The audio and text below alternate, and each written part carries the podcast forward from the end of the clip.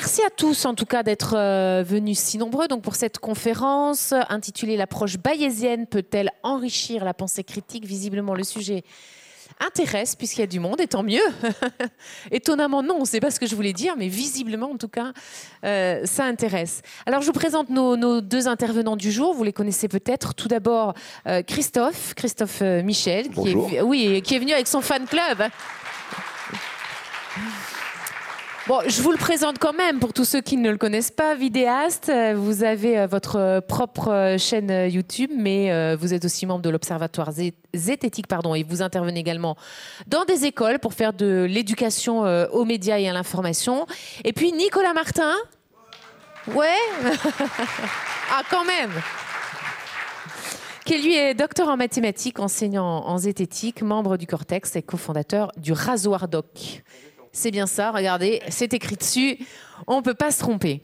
Alors, peut-être euh, pour commencer, pour mettre euh, tout le monde au même niveau et pour euh, planter le décor, si j'ose dire, peut-être qu'on peut faire un point sur cette fameuse approche bayésienne. De quoi parle-t-on quand on, on, a, quand on parle pardon, de l'approche bayésienne? Je vais y arriver.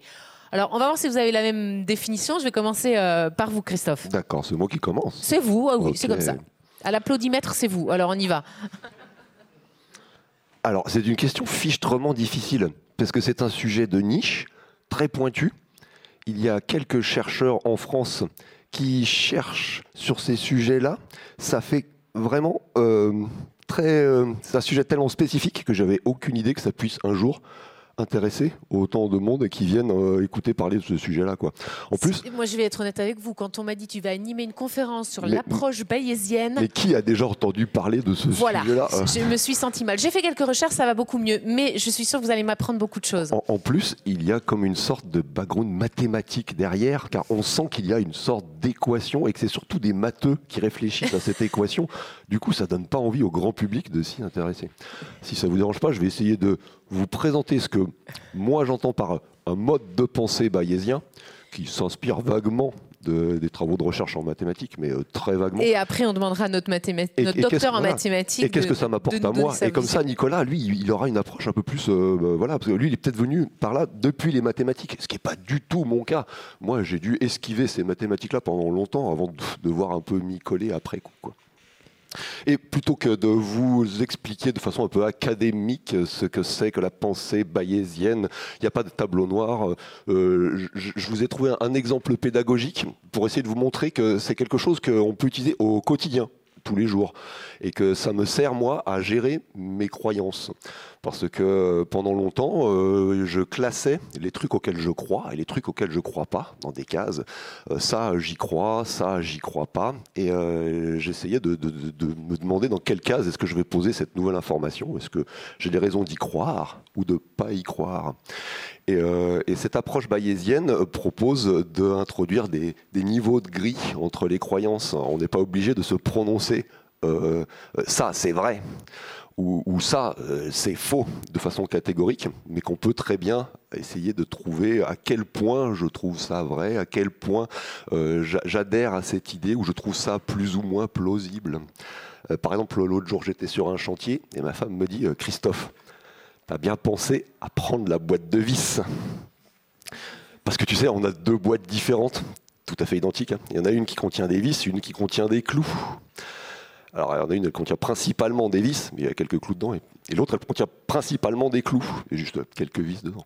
Tu as bien pris la bonne boîte Je lui réponds euh, je, suis presque certain. presque certain, mais qu'est-ce que tu me dis là Presque certain? Ça veut dire quoi Presque certain? Tu es certain à combien? Est-ce que, je ne sais pas moi, euh, sur, euh, sur une échelle de, de 0 à 100, de 0, tu es sûr d'avoir pris la boîte de clous? À 100%, tu sûr d'avoir pris la boîte de vis. Tu, dirais que tu es à combien? Ah, mais chérie, on peut pas faire ça comme ça euh, sur euh, des échelles de 0 à 100. Moi, par exemple, je te connais, mon avis, tu pris une boîte au hasard. Je dirais qu'il y a une chance sur deux que tu as pris la bonne boîte. Hein. Je dirais 50-50. Non, toi, tu es sûr à combien? Comment voulez-vous que je réponde à cette question? Mettre un chiffre sur une croyance? Alors, euh, moi, je place toujours la boîte de vis à droite de l'armoire. J'ai pris la boîte qui était à droite de l'armoire. Du coup, je suis, euh, je suis, je suis, quasi, sûr, disons. Je suis, euh, je suis presque sûr de moi, euh, pour, sais pas, disons, à 90% sûr d'avoir pris la bonne boîte. Voilà. Et euh, est-ce qu'il est toujours possible d'assigner un chiffre à un niveau de croyance entre j'y crois pas du tout et j'y crois carrément à fond 100% sûr? Je ne sais pas. Euh, peut-être qu'il n'est pas toujours possible d'assigner des chiffres à nos croyances. Et là aujourd'hui, je vais défendre une euh, affirmation assez osée. Je vous défendre l'idée que c'est souvent possible. Ce, qui, est déjà assez osé, hein, parce que c'est pas, pas évident. Hein, je pense que c'est souvent possible parce que il y a des moyens d'essayer d'évaluer mon niveau de croyance avec des petits systèmes de paris, qu'on appelle des paris bayésiens, justement. Euh, ma femme me disait, Christophe, est-ce que tu es prêt à parier que tu as pris la bonne boîte de vis? Genre, par exemple, euh, on fait pas de l'argent chez nous, on fait des tours de vaisselle. Euh, si jamais tu as raison, on rajoute mon nom sur la liste des tâches, les tours de vaisselle pour la semaine prochaine. Si jamais tu as tort, on rajoute ton nom et tu fais un tour de vaisselle de plus. Est-ce que tu es prêt à parier? Je suis assez sûr de moi, je pense que vraiment j'ai pris la bonne je pense que j'ai pris la bonne boîte. Je dis ouais ouais, je suis prêt à parier. Voilà, donc euh, ça veut dire que je suis quand même assez sûr. Christophe, si jamais euh, est-ce que tu es prêt à parier à deux contre un? C'est-à-dire que si jamais si jamais tu as raison, on marque mon nom sur la liste de vaisselle. Si jamais tu as tort, on marque deux fois ton nom et tu fais deux fois la vaisselle. Non, mais je te jure, je la pose toujours à droite de l'armoire, cette boîte. Je suis sûr de moi. Non, non, si, je, prends le pari. Donc ça, c'est encore un pari que je prends. Ok, et, à 10 contre 1, est-ce que tu es prêt à parier à 10 contre 1 C'est-à-dire que tu fais 10 tours de vaisselle, si jamais tu as tort. 10 tours de vaisselle. ça va être chaud, là. Voilà. Alors, honnêtement, je, suis vraiment sûr de moi. Je, pense, je pense vraiment que j'ai pris la bonne boîte. Ouais, allez, je prends le pari à 10 contre 1. Voilà. Et de proche en proche, comme ça, on peut arriver jusqu'à un seuil. Et à 20 contre 1, 20 contre 1, ça veut dire faire la vaisselle tous les jours pendant 3 semaines, hein, d'accord? Eh oui, Est-ce que je suis sûr de moi au point de faire la vaisselle pendant 3 semaines d'affilée? Je pense que là, j'ai mon point d'inflexion. Euh, ouais, 10 contre 1, déjà, c'était limite. 20 euh, contre 1, je prends plus le pari. Et bien ça, ça veut dire que ma croyance était à 90%. 10 contre 1. Et donc, euh, sur, en faisant ces genres de paris-là, on peut essayer d'évaluer jusqu'à quel point on est prêt à parier et sur plein de trucs de la vie quotidienne. Hein. Ça peut être des croyances scientifiques, des croyances religieuses, des croyances sur le paranormal, des croyances de la vie quotidienne sur est-ce que tu es sûr d'avoir pris la bonne boîte de vis? Je pense que ça s'applique à beaucoup de trucs qu'on appellerait euh, croyances et que donc il est possible de au moins sur une échelle de niveau de gris, même si c'est pas chiffré, euh, mettre un curseur de croyance entre j'y crois pas du tout, certain que ça n'existe pas, à euh, j'y crois à fond carrément, je suis certain que ça existe quoi.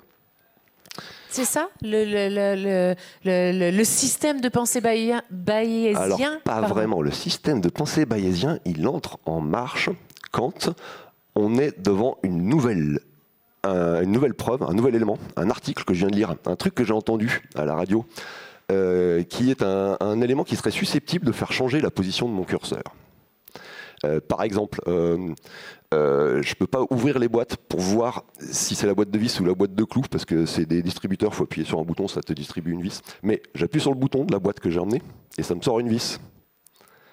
Donc ça, c'est un nouvel élément qui est susceptible de modifier mon niveau de croyance. Je pense que j'ai pris la bonne boîte. J'ai appuyé, c'est sorti une vis. Voilà, bon, je sais qu'il y a quand même quelques clous dans la boîte, mais et puis qu'il y a quelques vis dans la boîte de clous surtout. Mais, quand même, ça atteste le fait que j'ai. Donc je devrais monter mon curseur de croyance. Je pense que maintenant, c'est plus que 90. Bon, de combien? 91, 92, 98, 99,9999 Jusqu'où est-ce que je dois le monter?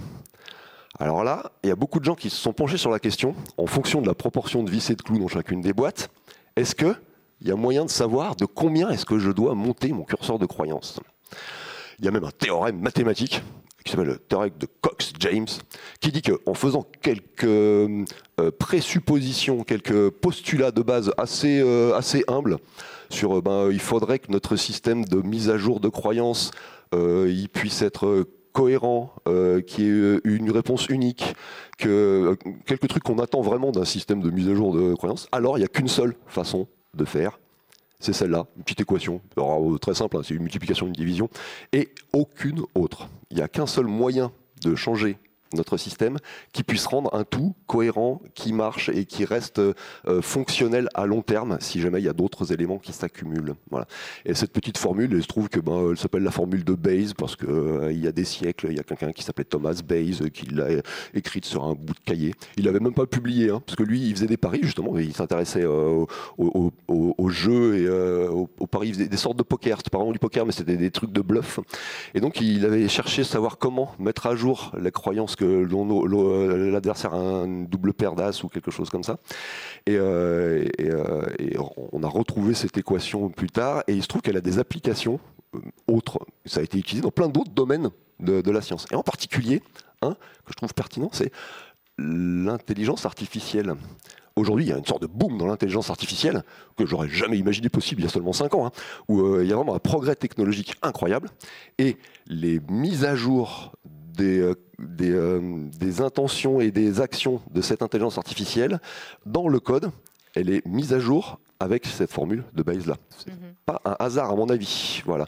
Et c'est justement un truc basé sur l'intelligence et les croyances. Donc il y a un lien assez fort entre cette formule et le, le concept de, prise de décision, de croyance. Ça n'est pas des statistiques ça se base forcément un peu sur des statistiques parce qu'une fois que j'ai appuyé 14 fois sur le bouton et que ça m'a sorti 13 vis et un clou, il va falloir que je calcule des statistiques pour savoir quelles étaient les chances d'avoir 13 vis et un clou, sachant qu'il y a 1% de clou dans la boîte de vis. Donc oui, ça met forcément en marche tout un, système de statistiques. Et euh, les mathématiciens s'emparent du domaine, mais ça reste dans leur petit domaine de champ d'expertise, dans des publications scientifiques que personne ne lit. Quoi.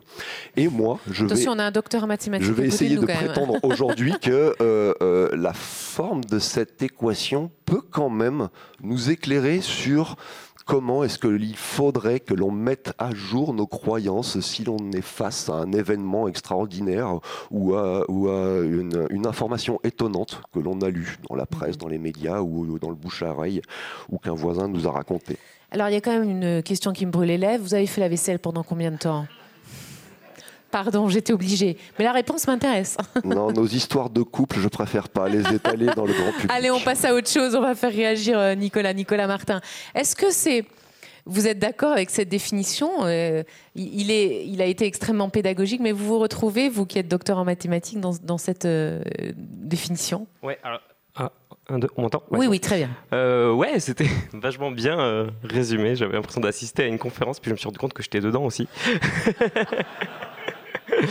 Euh, donc oui, en fait, euh, ben c'est extrêmement expliqué. Alors moi, j'explique euh, peut-être de manière plus concise et sans la narration qu'il a fait. C'est du coup, pour moi, l'approche bayésienne, se découpe en, trois étapes, en gros.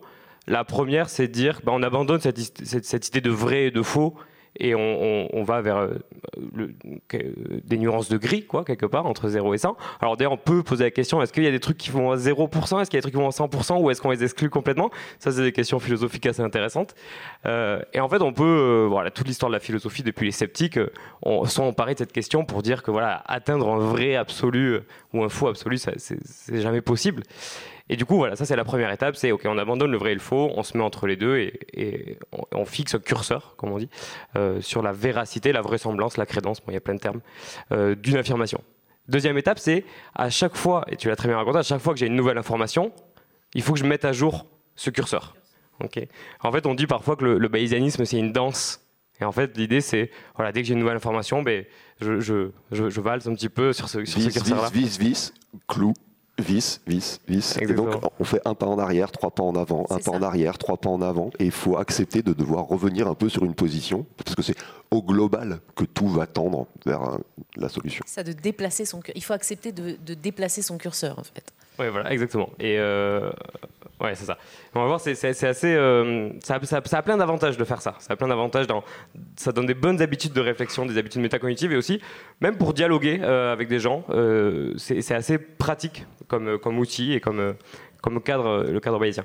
Et du coup, donc, je vous ai dit les deux premières étapes. On abandonne le vrai et le faux, on se met sur une nuance de gris. La deuxième, on met à jour à chaque nouvelle information. Et la troisième, qui est la plus critique, c'est que comment on fait pour mettre à jour? Bah, Il faut regarder la formule de Bayes la fameuse formule de Bayes. Alors ça, euh, on, peut dire que c'est le, boss final du bayésianisme, s'attaquer à la formule de Bayes, il n'y a pas forcément besoin. Si on fait déjà les deux premières étapes, c'est déjà très intéressant. Et en fait, en réalité, il n'y a jamais personne qui, il n'y a jamais aucun mathématicien euh, il me semble, qui, à chaque fois qu'il a une nouvelle information, sort un papier, un stylo, et euh, compte de combien il doit augmenter sa, probabilité. Mais même sans l'appliquer vraiment directement à la formule de Bayes, en fait, elle nous dit quelque chose, cette formule de Bayes. Et si on regarde, on en reparlera peut-être après, si on regarde comment elle est construite, les éléments qui, qui, interagissent en fait dans la formule de Bayes, ça nous dit en fait comment on devrait faire, quels éléments il faut prendre en compte, quelle information il faut prendre en compte pour mettre à jour mon curseur. Alors il n'y a pas besoin de l'appliquer vraiment euh, strictement, mais comprendre ce que dit euh, l'équation, bah, euh, c'est assez important et c'est pas forcément intuitif. C'est pas la manière dont on met à jour naturellement nos croyances. C'est pas la bonne manière, au moins dans le cas de bayésien. Voilà, donc en gros j'ai un peu résumé ce que, ce tu as raconté, donc ces trois étapes du bayésianisme. Concrètement, puisque c'est le thème aussi de notre table ronde, hein, l'approche bayésienne peut-elle enrichir la pensée critique? Que peut apporter cette approche bayésienne à la pensée critique Je n'ai pas utilisé euh, euh, le terme d'enrichir la pensée critique. Qu'est-ce qu'elle peut lui apporter de manière générale, avant de voir si ça peut l'enrichir? Ah moi j'ai un exemple. Bah, allez, allez alors Christophe, on vous écoute. Euh, par exemple, je me suis toujours prétendu sceptique. j'ai toujours défendu avoir un esprit critique. Mais je pense que pendant ma jeunesse, j'avais l'impression que face à une preuve, si possible une preuve scientifique, tout le monde devra baisser la tête et se plier au résultat pour euh, se forger la même opinion. Je place la même preuve scientifique ici. Si on était tous rationnels, on devrait tous arriver à la même conclusion et avoir le même niveau de crédence.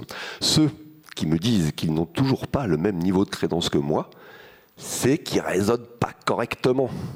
Ils ont une sorte de biais dans le cerveau qui fait qu'ils analysent mal le niveau de la preuve. Je pense que je me trompais, parce que la forme de cette formule de Bayes, là, elle est très simple. Hein. Elle dit juste comment prendre ta croyance a priori et comment la modifier. Genre, euh, ben, face à cette preuve, c'est une preuve de niveau 7, il faut que tout le monde ajoute 7 à leur niveau de croyance. Mais on n'a pas tous le même a priori. Il y en a certains qui ont été élevés dans un milieu social, religieux, culturel ou dans un pays étranger, ou qui ont lu tel ou tel livre et qui ont un a priori sur le sujet très très bas, ils sont à un millionième de croyance. Moi, j'ai vécu dans un autre milieu, dans une autre famille. J'ai lu d'autres livres dans une autre religion. Et il se trouve que sur ce sujet-là, mon a priori à moi était déjà très très fort. J'étais déjà à 83%. Donc si jamais on ajoute chacun le même chiffre à notre croyance, il ne faut pas s'attendre à ce qu'on arrive tous au même résultat. Il y en a un qui passera de 1 sur 1 million à 1 sur 1 million plus 7. Il n'aura quasiment pas changé d'avis. Il y croit toujours pas. Il y croyait à un millionième, maintenant il y croit à un pouillème de plus de son un millionième. Alors que moi, qui y croyais déjà beaucoup, eh ben, je multiplie ma croyance et j'y crois encore un petit peu plus que ce que j'y croyais déjà. Mais au final, on n'est toujours pas d'accord sur la conclusion finale. Donc ça veut dire que face à la même preuve, même si on est tous tout à fait rationnels, et, même si on raisonnait tous de façon tout à fait bayésienne, euh, réfléchie et calculée, eh ben, au final, il ne faut pas s'attendre à ce que l'on ait tous la même opinion sur le sujet. Et ça m'a rendu beaucoup plus humble. Maintenant, je comprends pourquoi il y a beaucoup de gens qui ne sont pas d'accord avec moi. Alors qu'il y a la preuve ici, là, sur la table, le, rapport du GIEC, ou quelque chose comme ça. Mais c'est parce qu'on n'a pas tous le même a priori de départ. Et je crois que la communauté sceptique, les vulgarisateurs en particulier, et moi compris, hein, au début de l'explosion euh, de la vulgarisation euh, scientifique et sceptique sur Internet, là, 2014-2015, on a un petit peu oublié de parler de cette importance de l'a priori. On n'a pas tous le même background et ça compte pour beaucoup parce que ça compte beaucoup dans la formule de Bayes. Elle a un grand poids cet a priori là dans la formule. Donc c'est normal qu'elle ait aussi un grand poids dans le résultat, ma croyance finale, même après la vision de, de, cet élément. Donc je crois que cette formule de Bayes m'a rendu plus humble. Nicolas Oui, euh, bah c'est un des points et, euh, que je trouve très important, de prendre plus en compte euh, le passé en fait, des gens et même voilà, le, leur vécu. Euh, mais je trouve qu'il y a, d'autres points encore où euh, le, le bayésianisme, le code bayésien peut profiter à l'esprit critique. Et en fait, moi, je suis venu m'intéresser à ces questions-là. Je pense que c'était il, y a quelques années maintenant, euh, peut-être en 2018-2019. Je m'intéressais d'une part à, la zététique, un peu à cause de ce monsieur ici, et d'autre part au bayésianisme, aussi un peu à cause de, ce monsieur ici. Mais voilà, aussi avec mon, mon, background mathématique et les, études que je faisais, ça m'avait donné un peu des, billes pour pour, euh, pour m'intéresser aux deux. Et en fait, j'avais l'impression qu'il y avait un peu des, euh, des, différences, euh, des, des, points de tension en fait entre zététique et bayésianisme. Et puis, je me suis dit, c'est bizarre quand même parce que c'est deux approches que j'aime beaucoup et, j'aimerais que ça, s'accorde bien. Et puis, et puis j'avais l'impression que c'était pas le cas. Alors, on peut donner un exemple assez concret, c'est sur la question de la suspension du jugement. Alors, vous avez peut-être déjà tous entendu parler. En zététique, on dit parfois, en scepticisme, que tant qu'on n'a pas suffisamment d'informations, il faut suspendre son jugement. on, ne donne pas son avis tant qu'on n'est pas assez renseigné. Ce qui paraît être quelque chose de, plutôt une bonne idée. Quoi. Et euh, au contraire, en fait, dans le bayésianisme, on dit que euh, on a toujours euh, un, a priori, en fait. Quoi, quoi que ce soit, sur n'importe quelle affirmation, vous avez un a priori. Et moi, j'avais l'impression qu'il y avait un peu un, point de tension sur ça. Et moi, je me suis dit, mais merde, ça me fait chier et tout. Et j'ai envie de comprendre pourquoi. Et j'ai envie de, voir qu'est-ce qu'on peut creuser et voir c'est quoi les, les, questionnements. Et du coup, j'en suis arrivé en fait à, vraiment essayer de, faire des liens entre les deux. Et puis, euh, bon, voilà, ça a été un peu mon, travail à un moment donné où j'ai écrit un article sur ça, sur, qui s'appelait très pompeusement. Euh, vers une approche bayésienne de la zététique. Euh, c'était très bien pour, l'ego, mais bon, je ne sais pas si ça parlait à beaucoup de gens. Et du coup, qui réfléchissait à ça, il réfléchissait comment on pouvait euh, faire concorder ces deux approches. Et en fait, ça marche plutôt bien. alors, sur la question de, la suspension du jugement, on, peut y revenir rapidement, mais en gros, ce que, ce que, dit le bayésianisme, parce que j'ai peut-être pas compris au début, c'est qu'en fait, on a tous un jugement, mais ça ne veut pas dire qu'il faut l'exprimer. C'est ça le point qui est important. En fait, on a tous un jugement a priori, et c'est bien de s'en rendre compte, c'est bien d'assumer, de, reconnaître que euh, nos actions, nos manières de voir le monde, elles sont influencées par certains jugements qu'on a a priori. En fait, cette idée de suspension de jugement, comme si on pouvait vraiment s'abstraindre en fait de nos, de nos, conceptions a priori, bah, elle est discutable. Alors, on pourrait dire du coup que dans le bayésianisme, euh, on reconnaît ce jugement, mais ça ne veut pas dire qu'on va l'exprimer. Et en fait, là, en fait, ça, permet un peu de réconcilier euh, les deux approches euh, bayésiennes et, zététiques. Donc ça, c'est un point, mais il y en a d'autres après, parce qu'il y, a plein d'outils euh, qu'on propose dans la zététique. Le rasoir d'Occam, la maxime de Hume, par exemple, que vous connaissez peut-être. La maxime, maxime de Hume a dit à prétention extraordinaire, preuve extraordinaire. C'est-à-dire que par exemple, si quelqu'un vient et me dit qu'il a croisé un chien ce matin en arrivant au REC, la prétention n'est pas très extraordinaire, j'ai pas besoin de preuves extraordinaires pour y croire. S'il me dit qu'il a vu euh, un zèbre en arrivant ce matin, c'est déjà un peu plus rare, quoi. C'est possible, il peut y avoir un cirque ou quoi. Et là, la preuve que je vais demander va être un peu plus forte. Alors, si vous montrez une photo, par exemple, je vais y croire, il n'y a pas de problème. Maintenant, si vous me dites que vous avez vu une licorne ce matin, là, ça commence à être un peu trop euh, extraordinaire pour moi. Et là, la preuve que je vais demander, elle doit être proportionnelle à cette prétention-là à l'extraordinarité de, la, prétention. Et euh, du coup, même si vous montrez une photo, là, ça ne me suffira pas. Donc ça, c'est un, outil qu'on utilise souvent en zététique, alors ça s'appelle la maxime de Hume ou le standard de Sagan. Enfin, il, a, plusieurs noms parce qu'il a été retrouvé à plusieurs moments de l'histoire. Et en fait, dans un cadre bayésien, ça se comprend hyper bien ce truc-là. En fait, euh, si, vous me dites, euh, en fait, si ma croyance doit être que c'est probable que vous avez eu un chien ou que c'est probable que vous avez vu une zèbre, ou que c'est probable que vous avez vu une licorne, en fait, il faut que la preuve que vous m'apportiez me fasse passer du niveau de, croyance a priori à un niveau, à, mon, à ma croyance à la fin. Et du coup, si ma croyance doit être OK, c'est probable, vu que je pars pas du même endroit, pour un chien, je pars déjà de euh, OK, je suis à 60%. Donc pour passer à 90, le, le gap que je dois franchir, donc c'est le, la preuve dont j'ai besoin pour franchir ces 30%, c'est pas énorme quoi. Alors que si vous me dites que vous avez vu une licorne, je pars de euh, 1 milliard de milliardième pour, euh, de, croyance a priori. Et pour que ça passe à 90, c'est-à-dire que pour que je reconnaisse que c'est assez probable, en fait, la preuve que vous allez devoir me donner, elle doit en fait faire tout ce voyage-là. Et là, du coup, ça veut dire que la preuve, elle est assez énorme. Et du coup, en fait, euh, Ça, ça veut dire, ça, ça, se comprend assez bien. À partir de la formule de Bayes, on retrouve ça. Et en fait, ça veut dire que la maxime de Hume, le standard de Sagan, en fait, il s'explique très très bien et on peut le, le, justifier parce qu'en fait, ça pourrait être, euh, quand on dit la maxime de Hume ou le standard de Sagan, c'est des outils qu'on vous propose comme ça sans qu'ils soient justifiés. Et ça peut être un peu euh, pas très satisfaisant, quoi. Et en fait, si on parle de la maxime de Hume, du bayésianisme, de, la formule de Bayes, on retrouve très bien, et même on peut en dire un petit peu plus, parce qu'avec euh, la formule, on voit vraiment qu'est-ce que ça veut dire extraordinarité, qu'est-ce que ça veut dire une preuve. Euh, et, du coup, je pense que c'est ça aussi que le bayésianisme permet en fait de justifier des principes euh, de la zététique qui, a priori, pourraient sortir nulle part, quoi, qu'on pose comme ça. Et ça permet aussi un tout petit peu de les enrichir parce qu'on comprend qu'est-ce que ça veut dire.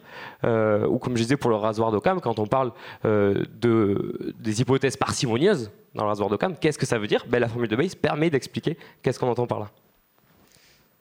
Ce, qui fait la preuve, c'est le rapport de, vraisemblance, on peut dire ça comme ça. Il faut comparer les différentes hypothèses?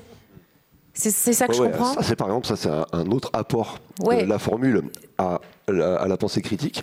C'est que dans la formule apparaissent la vraisemblance du résultat qu'on vient de voir dans chacune des hypothèses possibles. Donc il faut les mettre en compétition. Il faut mettre les compétitions, les hypothèses en compétition. Et c'est un truc qu'on oublie souvent.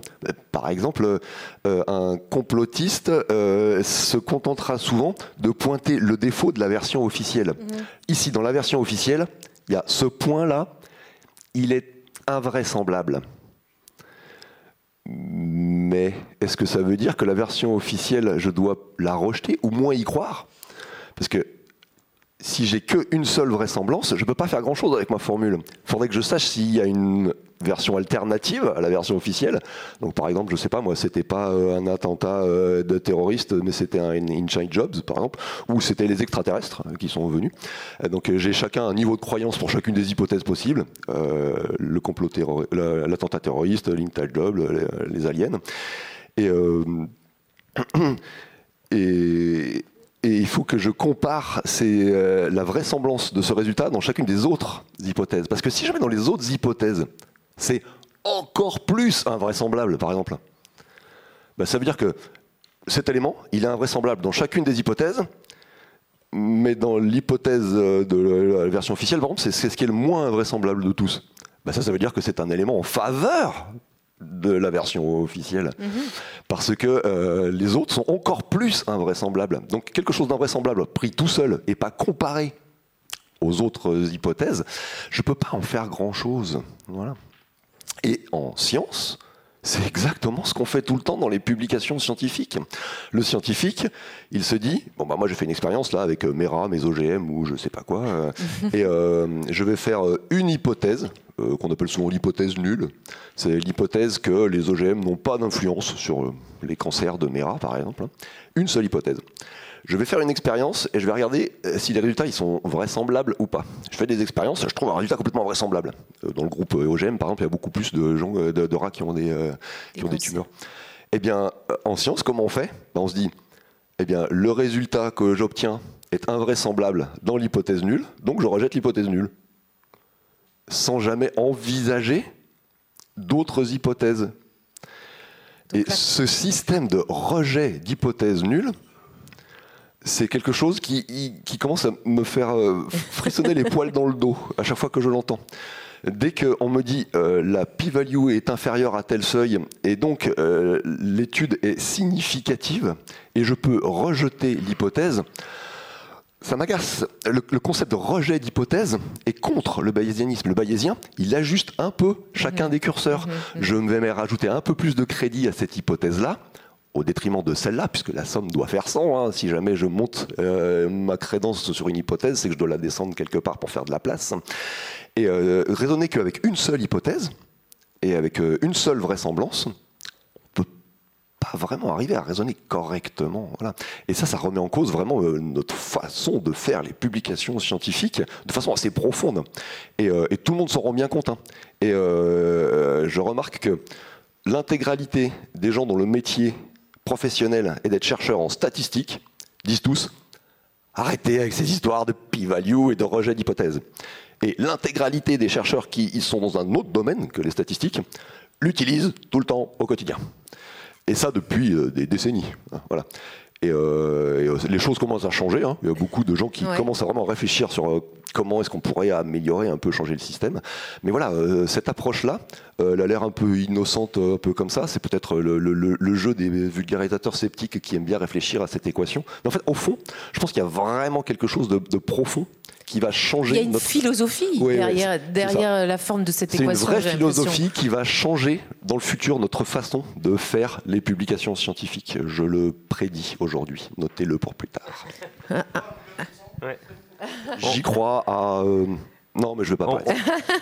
On parie des tours de vaisselle ou? En tout cas, l'une des leçons euh, que cette formule euh, de Bayes peut apporter à la pensée critique, c'est bien donc qu'il faut mettre en compétition les différentes hypothèses. C'est ce que je retiens parmi euh, celles que vous avez expliquées. Alors, j'aimerais quand même que le public puisse vous interroger, vous interpeller, que vous puissiez échanger avec lui. Donc, avant de lui donner la parole, peut-être une, une dernière question, parce que ça a l'air très beau, très joli, tout rose, tout ce que vous me racontez, mais j'imagine qu'il doit aussi y avoir des ratés avec cette méthode. Euh, surtout quand il y a beaucoup d'informations ou, de, très petites probabilités. Non? Alors, ouais, peut-être que je peux commencer sur. Euh, alors, si on évoque quelques limites, en fait, peut-être ouais, cadres voilà. c'est ça l'idée. Moi, j'en ai au moins, euh, au moins deux qui me viennent à l'esprit. Ouais, on va dire ça. En fait, c'est qu'à la base, moi, j'imaginais, quand j'ai commencé à faire le basilisme, c'est ce qu'on entend d'ailleurs souvent, c'est qu'en fait, on peut assigner une probabilité à n'importe quelle affirmation. Et en fait, ça, au bout d'un moment, euh, on, m'a fait la remarque, en fait, c'est pas toujours vrai. par exemple, si euh, je vous dis euh, l'intérieur des licornes est rose, quelle probabilité on peut donner à ça? En fait, c'est compliqué parce qu'en fait, dans ma question, je fais des hypothèses déjà, des hypothèses que genre les licornes existent. Et du coup, en fait, il existe des affirmations, des, des, propositions qu'on peut faire, qui sur lesquelles on ne peut pas en fait mettre d'affirmation. Et en fait, après, on peut se demander euh, quelles affirmations, du coup, peuvent être euh, probabilisées, quelles ne, le sont pas. Et en fait, c'est peut-être compliqué euh, de faire vraiment une distinction parce que dans n'importe quelle affirmation qu'on fait, dans n'importe quelle énonciation qu'on peut avoir sur le monde, ben, quelque part, il y a forcément des hypothèses sous-jacentes, au moins dans le langage, dans qu'est-ce qu'on entend par tel mot, etc. Et en fait, je pense qu'il n'y a pas vraiment. Alors, ça, c'est vraiment des trucs sur lesquels il faudrait peut-être réfléchir plus, il y a peut-être qui, l'ont fait davantage, mais je ne suis pas sûr qu'il y ait, de distinction nette entre certaines affirmations qu'on peut, euh, sur lesquelles on peut assigner des probabilités et celles sur lesquelles on ne peut pas. En fait, je pense que pour toutes, en fait, ben, il faut reconnaître qu'il y a des hypothèses sous-jacentes dans la, dans la manière dont on formule nos questions. Euh, dans les, voilà. Et du coup, ça peut poser des problèmes si on n'en a pas conscience, je pense. Donc ça, c'est une des premières limites. Oui. Euh, et j'en avais une deuxième en tête qui m'a échappé. Alors, je ne sais pas si tu veux. Est-ce que, est que, vous envoyez, vous, Christophe, des limites à cette approche bayésienne? Ouais, bien sûr, plein. Bon, alors on va peut-être pas toutes les faire. Quelques-unes peut-être. Une grosse. Alors une grosse, allez. Une limite qui serait par exemple un, risque, ce serait le risque de considérer que euh, si cette méthode est la bonne méthode de mise à jour de nos croyances, alors les résultats que donne cette mode de pensée ou cette équation euh, sont les bons. Or, ce n'est pas du tout le cas. On peut tout à fait arriver à des conclusions complètement nulles et daubées en utilisant tout à fait correctement la formule de Bayes. La formule de Bayes, c'est comme une machine à saucisson qui fabriquerait euh, qui, fonctionnerait le mieux possible. C'est la machine à saucisson parfaite, la machine à saucisson haut de gamme, la, meilleure du marché. Si en entrée de la machine à saucisson, je mets du caca, j'aurai des saucissons de merde. En fait, c'est la qualité des données entrantes qui va faire la qualité de mes conclusions. Même si j'avais un cerveau bayésien parfait, avec une puissance de calcul infinie, et une mémoire infinie pour me souvenir de tous les éléments passés, comme une sorte d'ordinateur surpuissant, eh bien, je pourrais tout à fait arriver à des conclusions tout à fait merdiques si les données sur lesquelles je me base sont nuls. Et c'est exactement le problème de l'intelligence artificielle aujourd'hui. Hein. C'est pas la, qualité de, la mécanique de, l'intelligence artificielle, du, réseau de neurones euh, qui fait. C'est pas du tout ça le problème. Hein. Nos réseaux de neurones, ils sont vraiment parfaits. On est au top. Au niveau technologique, je pense qu'on est nickel. Mais les conclusions qu'ils vont tirer à partir d'un jeu de données, elles sont directement dépendantes de la qualité des, des données. Si je lui donne des données biaisées, des données qui ne correspondent pas vraiment au réel parce qu'elles ont été un peu filtrées à mon insu avant de le donner à la machine, bah, ces conclusions, elles seront toutes aussi biaisées avec exactement le même niveau de biais. Voilà. Donc euh, il n'y a pas que euh, la qualité des raisonnements auxquels il faut réfléchir, mais aussi euh, essayer de mesurer la qualité des données sur lesquelles on se base. C'est pour ça que les deux piliers de mon projet, hein, c'est bah, euh, la qualité des raisonnements. Alors j'avais commencé sur les arguments fallacieux. Je finis par transformer ça au fur, et à mesure des années dans un langage un peu plus bayésien. Donc comment raisonner de façon plus bayésienne.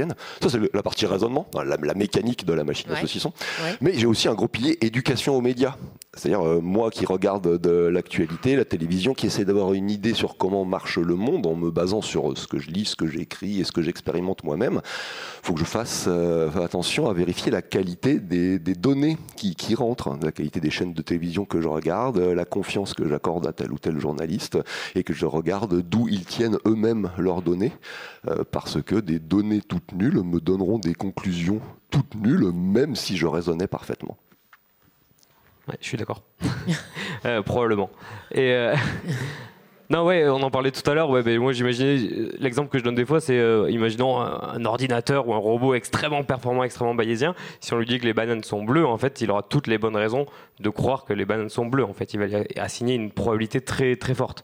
Et du coup, voilà, je pense qu'il faut vraiment faire la distinction entre ce, mécanisme, quoi, cette machine qui est très bien huilée, on va dire, et euh, les croquettes qu'on met dedans, quoi. Des fois, je dis.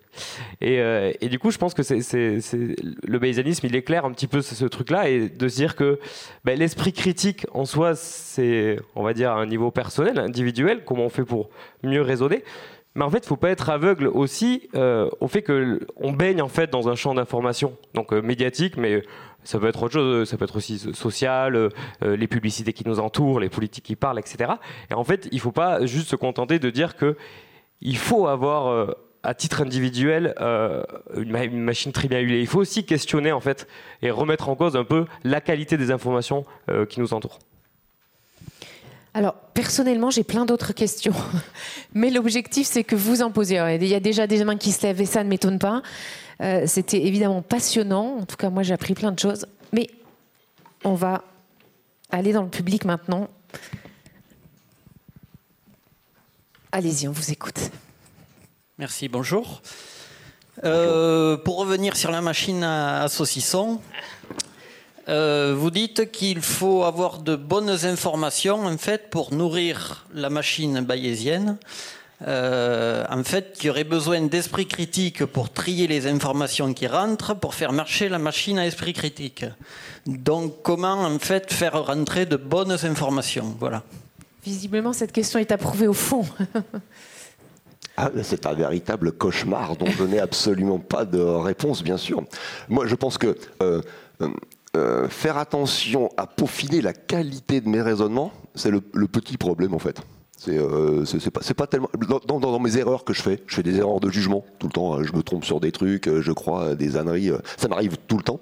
La source de mes erreurs, je pense que c'est dans une petite proportion des raisonnements que je fais mal, mais dans une grosse proportion, ça vient du fait que j'avais des mauvaises données au départ. Hein. Voilà.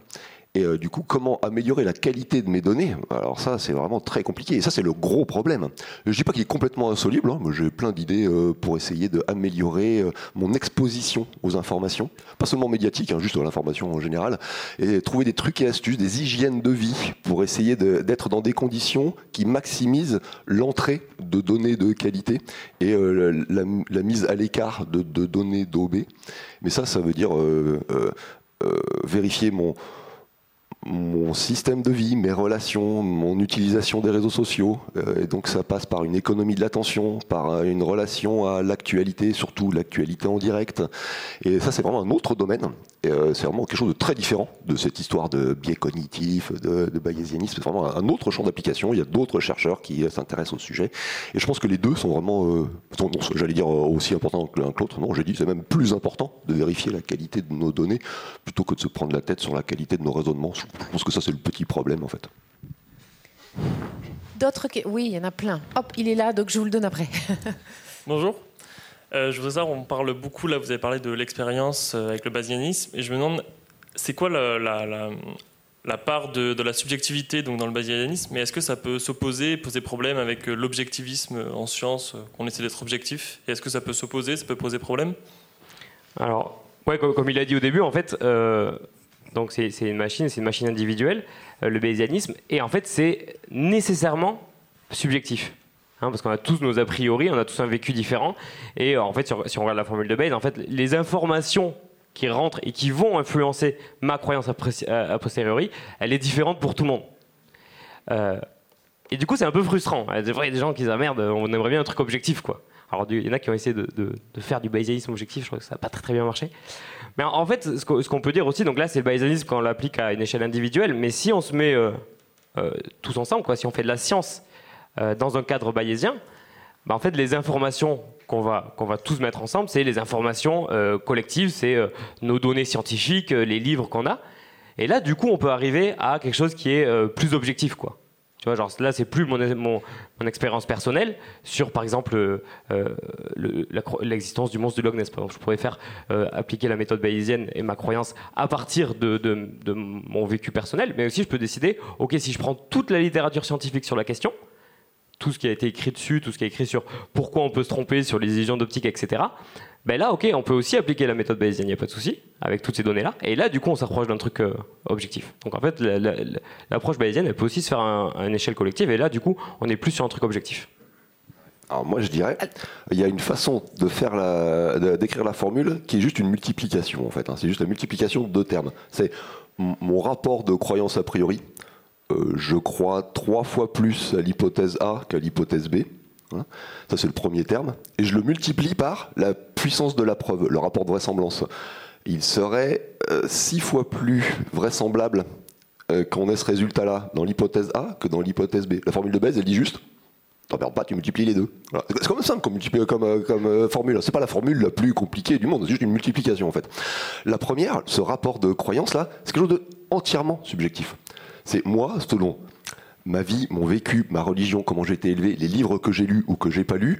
Moi, j'y crois trois fois plus à AKB. Mais ma sœur, elle, elle a eu un parcours différent. Elle, elle croit dix fois plus à BKA. Donc ça, c'est complètement subjectif. On a tous différents. Par contre, le rapport de vraisemblance, je pense que celui-là, il est plutôt objectif. C'est-à-dire que, objectivement, euh, c'est euh, six fois plus vraisemblable qu'on ait ce résultat-là dans l'hypothèse A que dans l'hypothèse B. Donc il faut, que chacun on multiplie par 6. Donc on multiplie tous les deux par le même chiffre, un a priori de départ qui était différent. Donc en fait, la multiplication, il y a juste exactement une partie subjective multipliée par une partie euh, objective.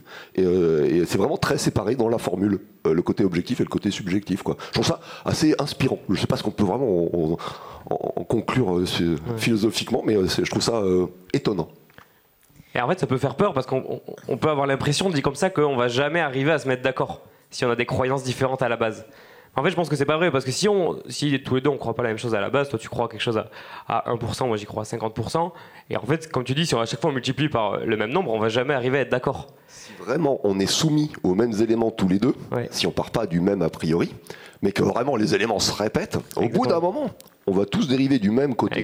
Donc à terme, on finira du même avis, même si au départ on n'était pas du même avis. Exactement. Voilà. Donc en fait, voilà, si on est soumis à suffisamment d'informations, au bout d'un moment, on converge en fait vers la même valeur. Mais si on est soumis à beaucoup d'informations, il n'y a pas vraiment besoin ni de bayésianisme, ni de fréquentisme, ni de quoi que ce soit. Je pense qu'on sera vite tout le monde d'accord. L'important, c'est quand on n'a pas beaucoup d'informations. Voilà, c'est raisonner en situation d'incertitude. C'est ça qui nous intéresse.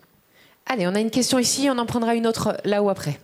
Alors euh, du coup, la question est en partie répondue, mais euh, du coup, la pensée bayésienne étant plutôt un cheminement de la pensée, euh, est-ce que du coup, le seuil de vraisemblance qu'on va attribuer à une information ne va-t-il pas dépendre plus du chemin qu'on a parcouru par rapport à notre a priori, notre point zéro de base, que l'endroit où on est réellement Je ne sais pas si c'est très clair. Euh, tu veux dire que j'ai dit que les vraisemblances, elles étaient plutôt objectives et les mêmes pour tout le monde? C'est vrai, tu as raison, c'est pas forcément le cas. Dans le cas où, par exemple, vu qu'on n'a pas le même a priori, toi et moi, moi, j'ai été chercher des données, et je suis tombé sur ces données-là parce que c'est ce que je cherchais moi, en fonction de mon a priori, alors que toi, tu as été chercher d'autres données et tu n'as pas trouvé les mêmes. Et du coup, notre a priori, il influe un petit peu sur notre capacité à trouver des nouvelles preuves. Et du coup, bah, euh, ça boucle et puis ça peut nous enfermer dans, un système. Bah, t'as raison, c'est vrai. Je sais pas quoi répondre. Ça, ça, doit être un, problème qu'il faut arriver à résoudre. Euh, comment faire pour ne pas se faire enfermer dans des boucles, des, des sortes de bulles d'informations où on se nourrit soi-même toujours des mêmes genres d'informations qui ne font que euh, mettre en extrême nos curseurs qui étaient déjà extrêmes. Ah ouais, oh bah moi non, il n'y a pas vraiment de seuil. Après, il y a un seuil symbolique. Hein. Dès que je passe 50%, euh, je me dis, ah bah ouais, d'accord, j'y croyais à 30%, ça veut dire que j'y croyais pas trop. Maintenant, j'y crois à 70%.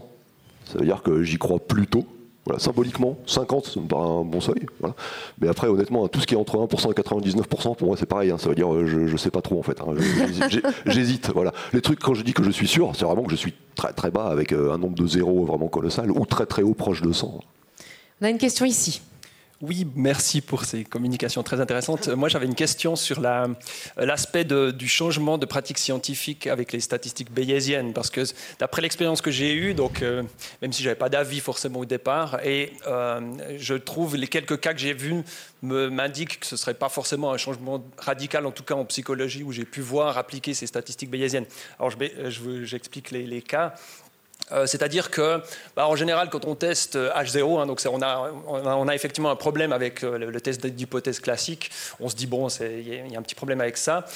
mais en fait, quand on, applique maintenant dans les logiciels comme Jamovi ou d'autres, il y, a les statistiques bayésiennes qui sont là, et on peut faire la même chose. Et en fait, on trouve quasiment, enfin tous les exemples que j'ai vus, on trouve les mêmes résultats. C'est-à-dire, puisqu'on compare H0 et H1, finalement, c'est ce qui nous intéresse. Est-ce qu'il y a une différence ou pas? Est-ce qu'il y a un lien ou pas?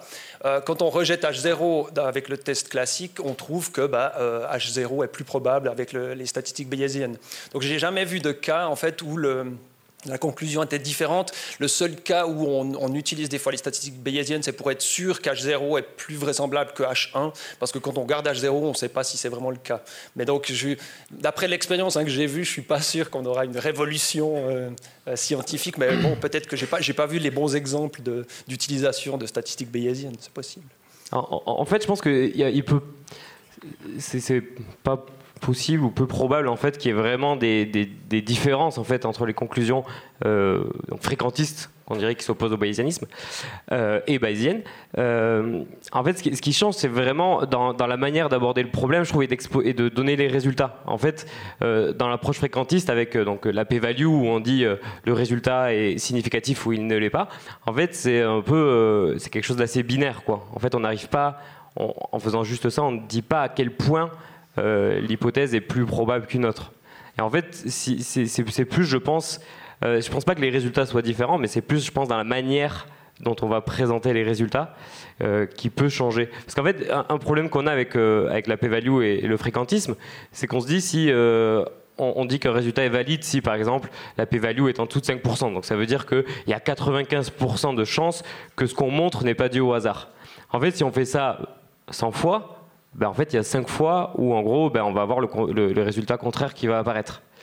Et en fait, du coup, si on, si on, garde le cadre fréquentiste et on va dire la grand-mère fréquentiste, ben ça, on va conclure que sur les 5 fois, euh, que c'était significativement, euh, l'hypothèse était rejetée significativement 5 fois. Quoi. Et du coup, c'est un peu étrange de le présenter comme ça, alors que si on a plutôt une grammaire bayésienne, ben en fait, on va juste euh, comment dire, compiler les différentes probabilités bayésiennes qu'on a eues, et on n'aura pas genre 5 fois où on a des résultats un peu bizarres qui nous dérangent, et euh, du coup 95 fois où c'est OK. En fait, juste tout va se, va se mélanger et va euh, nous donner une probabilité plus globale. Quoi. Je ne sais, pas si, si tu as quelque chose à rajouter là-dessus? Euh, ouais, ouais. Bah, par exemple, tu présenter des fois où on a fait des statistiques avec les deux méthodes et qu'on trouve les mêmes résultats. Mais en fait, pour être honnête, hein, si la plupart des gens utilisent des seuils statistiques pour rejeter des hypothèses nulles, c'est pas parce qu'ils pensent que c'est la meilleure solution, hein. c'est juste parce qu'on peut pas faire autrement en fait. Parce que pour utiliser la formule de Bayes, il faudrait arriver à avoir les vraisemblances dans les autres hypothèses. Mais généralement, on les a pas. C'est déjà bien le dame quand on arrive à avoir euh, la vraisemblance pour H0, qu'on choisit judicieusement parce que c'est, elle est choisie justement parce que c'est celle où on peut avoir une ressemblance. Généralement, celle, c'est, euh, juste le hasard. Hein. Euh, et, du coup, bah, on compare à rien, donc on peut pas utiliser la méthode bayésienne. Ou et puis euh, et puis on généralement il faut, faudrait prendre l'a priori. Il faudrait prendre en compte l'a priori. Moi, je sais pas, moi, quel est mon a priori sur l'influence des OGM sur mes rats Ça dépend du chercheur, quoi. Et donc prendre en compte l'a priori, l'a priori de qui? Du chercheur, du lecteur, du, du, ministre. Donc en vrai, on utilise les méthodes avec rejet d'hypothèse par p-value parce qu'on ne peut pas faire autre chose en fait à la limite, on peut s'en sortir en disant bon bah alors comme a priori, je vais prendre un a priori qu'on va dire non informatif. Non informatif, ça veut dire bon, je sais pas, on va dire allez toutes les hypothèses pareilles. Euh, j'ai pas de j'ai pas de préférence en particulier, je les mets tous au même niveau. Bah évidemment, alors si on fait ça, bah du coup oui, on retrouve les mêmes résultats que pour le fréquentisme mais t'as pas pris en compte ton a priori. Et c'est justement une des philosophies et de l'apport du bayésianisme à la pensée critique en particulier, c'est prenez en compte votre a priori, bordel. Et mettez un, euh, si vous mettez un a priori non informatif, c'est un peu triché, non? On a une autre question ici, juste devant moi. On vous écoute. Bonjour, merci beaucoup pour la conférence. J'ai une question un chouïa plus piquante. Chaque fois que vous parlez, enfin, chaque fois qu'on entend parler des méthodes bayésiennes, etc., il en sort souvent une certaine modestie à avoir par rapport aux a priori qu'on peut avoir, ce que les autres personnes peuvent avoir. Et dans le milieu de l'esprit critique en France et de la zététique, on commence à observer de plus en plus des tensions, disons-nous, dirons-nous, en termes des différents acteurs qu'il peut y avoir euh, par rapport à cette modestie à avoir dans la méthode d'approche, des questions, etc. Comment vous arrivez à distiller cette façon de rester un peu modeste, humble et peut-être euh, un poil moins agressif dans les rapports par rapport à ce qu'on peut observer comme tension en ce moment dans le monde zététique? Pour avoir essayé, je n'y arrive pas. Aucune piste de recherche, dit-il euh, Ouais. En fait, je pense que si tout le monde était bayésien, ce serait plus simple. Ça, c'est dit. La question, c'est euh, comment ça se passe quand euh, on est quelques-uns bayésiens et comme tu dis, on est confronté à des euh, problématiques, on va dire, ou des tensions. et qu'en en fait, je sais pas, on n'a pas trop envie d'être peut-être bienveillant avec la personne en face ou on n'a pas trop envie de de concéder qu'elle a un, a priori, un vécu différent qui justifie certaines positions. Euh, là, je sais pas, un peu comme euh, Christophe, je veux dire que j'ai pas vraiment de réponse à ça. Euh, j'ai l'impression que si on promouvait un tout petit peu plus bah, ce raisonnement bayésien, alors on en a pas trop parlé, mais je trouve que c'est aussi hyper utile quand on dialogue en fait le, fait de, dialoguer avec des termes probabilistes, des termes d'humilité épistémique, c'est-à-dire je pense que c'est probablement ça, tu vois, en utilisant ces termes-là. De ne rien affirmer, quoi. Voilà, de ne pas être euh, voilà, euh, péremptoire. En fait, ça, ça fluidifie vachement euh, les échanges, etc. Mais évidemment, si tout était comme ça, ça serait plus simple. Comme je l'ai dit, c'est pas le cas. du coup, comment on fait Je sais pas. On essaie de, promouvoir un peu ces positions-là, peut-être. Je n'ai pas mieux à te proposer. Il doit y avoir des incitatifs dans l'espace social qui poussent les gens à, à, à surévaluer le fait qu'ils sont sur d'eux. Parce que tu es plus écouté quand tu dis un truc et que tu le dis avec le poing sur la table comme si tu étais vraiment très sûr de toi, ça attire plus les médias, ça attire les micros, ça attire l'attention à la table du repas de Noël. Donc il y a plein de, pressions sociales qui nous poussent à surévaluer notre confiance dans les affirmations qu'on dit. Bien souvent, au fond de moi, je suis pas tout à fait sûr du truc, mais tout me pousse à surévaluer ma confiance face aux autres, euh, juste dans, l'expression de, comment je vais le dire. Et tant qu'on n'aura pas trouvé un moyen de désamorcer euh, ces, pressions sociales-là, euh, je ne crois pas que ça s'arrangera, donc là, je n'ai pas de solution. Donc pareil, c'est très valorisé, socialement aussi de ne pas changer d'avis de rester, droit dans ses bottes, de ne pas retourner sa veste. au dernier mandat, moi déjà, je défendais cette hypothèse. c'est très d'actualité, oui. On a une question ici. Oui, bonjour. Euh, je voulais savoir si le fait d'utiliser la méthode bayésienne avec la science, ça ne jette pas un peu plus de discrédit, de flou dans le public, puisqu'on va commencer à parler d'a priori, de vraisemblance. Et euh, je pense que euh, déjà pour beaucoup de gens, la science, ils ne font pas trop attention. Ils aiment bien avoir une étude où on dit oui ou non. Ah oui, ce flou serait bienvenu. Oui, je pense. Hein, J'aimerais un peu plus de. Mais pour, le grand public, comment ça se passerait? Parce que la plupart des gens ne vont pas aller au fond de, l'article ou de la science. Ils veulent. Euh, nous, souvent, on aime bien qu'on nous dise euh, oui, les, euh, par exemple, l'exemple des OGM, ça fait ci, ou les OGM, ça ne fait pas ci, et on ne veut pas chercher plus loin. On veut quelque chose de simple. Et, Ouais, je pense qu'il ne faut pas non plus sous-estimer, euh, l'intelligence des gens. Et si, en fait, ça, c'est l'image qu'on donne de la science, parce que justement, euh, les réponses qu'on donne, elles sont tout le temps binaires. Enfin, les gens attendent ça, parce que c'est ça qu'on propose. Mais si, en fait, euh, on proposait autre chose, enfin, je pense que les gens, ils pourraient comprendre que la science bah, c'est plus compliqué, qu'il y, a, comme tu dis, des a priori, des incertitudes. Et en fait, je pense que cette peur-là, je pense qu'au contraire, je pense que ça serait, ça serait mieux en fait si les gens avaient une, une image de la science qui est plus proche de ce qu'elle est vraiment. Et au contraire, c'est plutôt une opportunité. Ouais, ouais, par plus exemple, humaine, vous dites. Par exemple, euh, je ne trouverais pas très sain que l'on euh, cadre la science euh, comme si tous les chercheurs étaient neutres, détachés, n'avaient pas d'a priori. Bien sûr que le chercheur a un a priori. J'en veux pour preuve que euh, des chercheurs ont découvert l'existence du boson de Higgs dans des accélérateurs à particules qui coûtent des milliards. Ils ont fait des milliards de milliards de collisions par seconde pendant des années. Ils ont une base de données qui est colossale. La p-value de leurs résultats, elle est de combien? C'est à 7 sigma. Voilà. Est-ce que tu crois qu'ils ont débouché le champagne? Non, ils étaient presque un peu déçus d'avoir pas trouvé autre chose parce que ce truc-là, ils s'y attendaient. Ils étaient déjà presque sûrs tous que le boson de Higgs existait parce que c'était prévu dans les systèmes euh, qu'on utilisait déjà depuis les années 60, que tout le monde avait à peu près déjà acquis euh, l'existence, même s'il n'y avait pas de preuves euh, empiriques. Tout le monde s'attendait à le voir. Quand on l'a vu, bon bah ok, c'est cool, on l'a vu. Mais ce qu'ils attendaient, c'est voir s'ils n'en trouvent pas autre chose entre les lignes derrière. Ils étaient presque déçus. Voilà, 7 Zigba, ils sont déçus. Ça veut dire qu'ils avaient un a priori. Bien sûr qu'ils étaient quasiment sûrs d'avoir ce résultat-là. Quoi, voilà. C'est pas comme s'ils avaient un a priori non informatif. Nous, ne savons pas ce que nous allons découvrir. Bam, 7 Sigma. Là, ça aurait été un tollé. Là, c'est un bain de champagne dans tout le laboratoire. C'est pas, pas du tout ça qui s'est passé. Une autre question.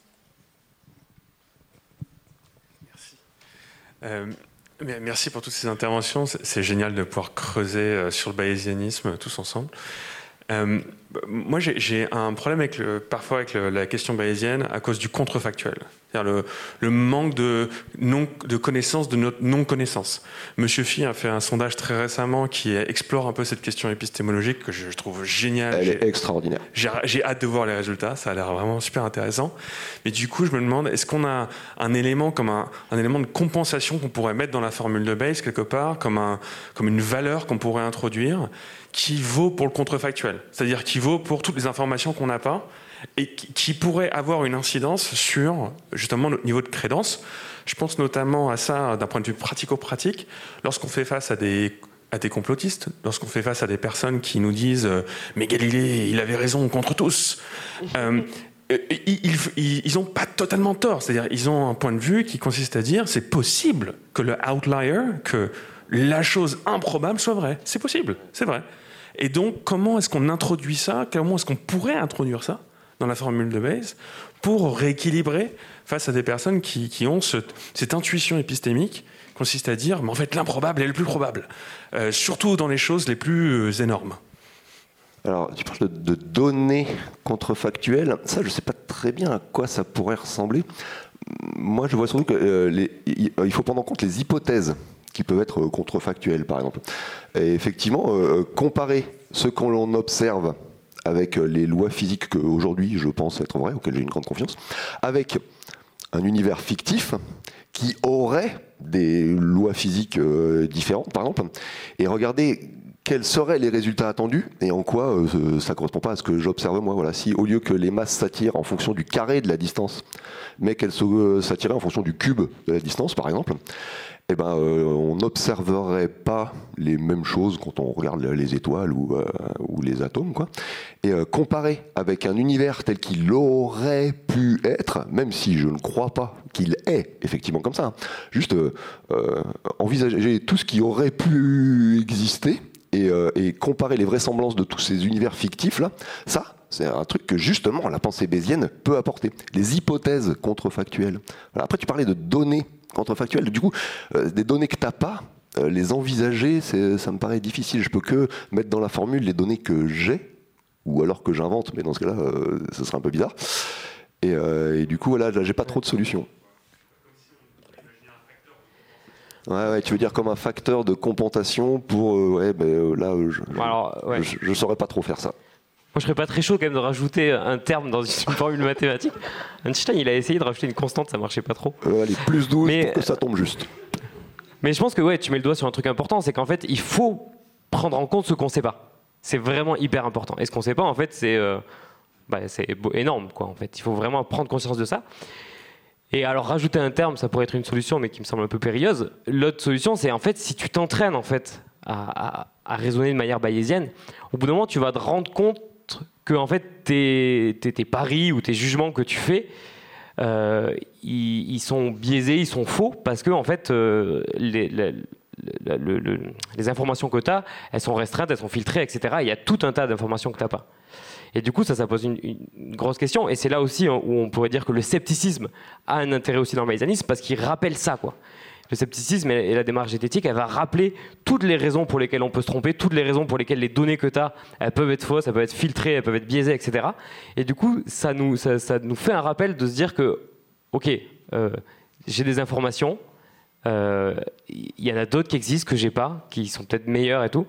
Et du coup, ça force, je pense, à l'humilité. Vraiment, ça force vraiment à l'humilité sur nos connaissances. Et je pense que sans avoir à rajouter un terme, il faut s'entraîner, s'entraîner, s'entraîner euh, à raisonner comme ça et à prendre l'habitude de faire cette mécanisme euh, cognitive euh, bayésienne pour, en fait, au bout d'un moment, ben, tu te rends compte que tu es très, très humble et très prudent sur tes affirmations. Et bien voilà, on arrive au, au terme de cette conférence. Je pense qu'il n'y a plus de questions. J'ai plus vu de doigts se lever. Voilà, effectivement.